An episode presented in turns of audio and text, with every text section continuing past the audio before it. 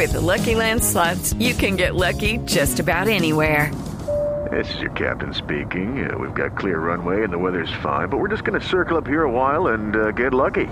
No, no, nothing like that. It's just these cash prizes add up quick. So I suggest you sit back, keep your tray table upright, and start getting lucky. Play for free at LuckyLandSlots.com. Are you feeling lucky? No purchase necessary. Void where prohibited by law. 18 plus terms and conditions apply. See website for details. Noticias contra reloj en Blue Radio. 3 de la tarde, 26 minutos. Estas son las noticias en Blue Radio. Mucha atención que hasta ahora se presenta un monumental trancón en la vía Bogotá-Facatativá. Cerca de 7 kilómetros tienen que ya se encuentran bloqueados hasta ahora. Allí se encuentra el periodista de Blue Radio, Carlos Barragán.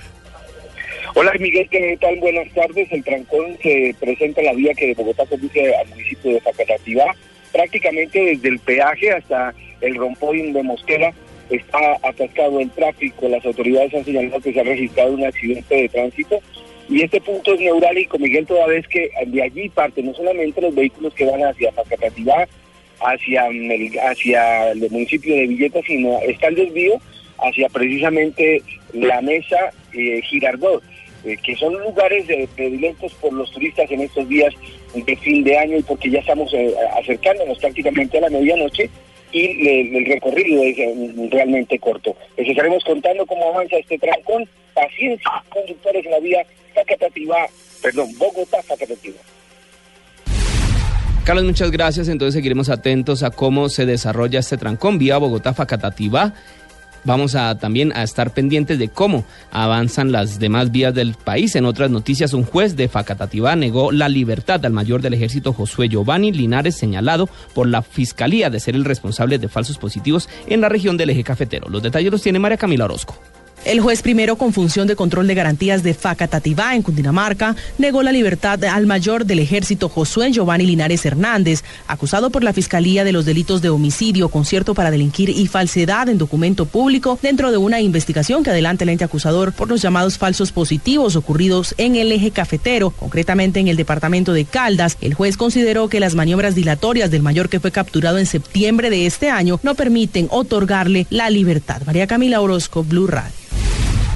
Mara Camila, gracias. En otras noticias, el juzgado tercero de ejecución de penas de Barranquilla admitió una tutela contra la elección del Contralor Departamental del Atlántico, en la que, como medida provisional, ordena a la Asamblea suspender el proceso. Gustavo Amador Cortés, exdirector regional de aduanas de la DIAN, Carlos Rodríguez Navarro, exfuncionario de la Contraloría General y ex precandidato liberal para la alcaldía de Sabana Larga, y Eduardo Carballo Más, quien también prestó servicios a la Contraloría General, son los ternados para la elección de Contralor Departamental del Atlántico. La acción fue interpuesta por Janet González Cabrera, una de las inscritas en el concurso, debido a una presunta vulneración de derechos fundamentales a la participación de la mujer tras, tras conocerse la terna.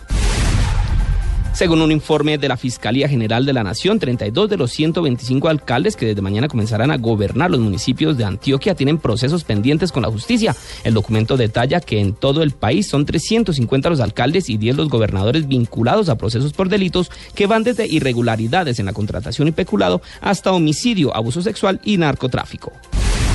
El árbitro colombiano Wilmar Roldán obtuvo el reconocimiento de mejor árbitro de América en los tradicionales premios de fin de año del diario El País de Uruguay. Roldán obtuvo un total de 114 votos por 58 del árbitro uruguayo Andrés Cuña.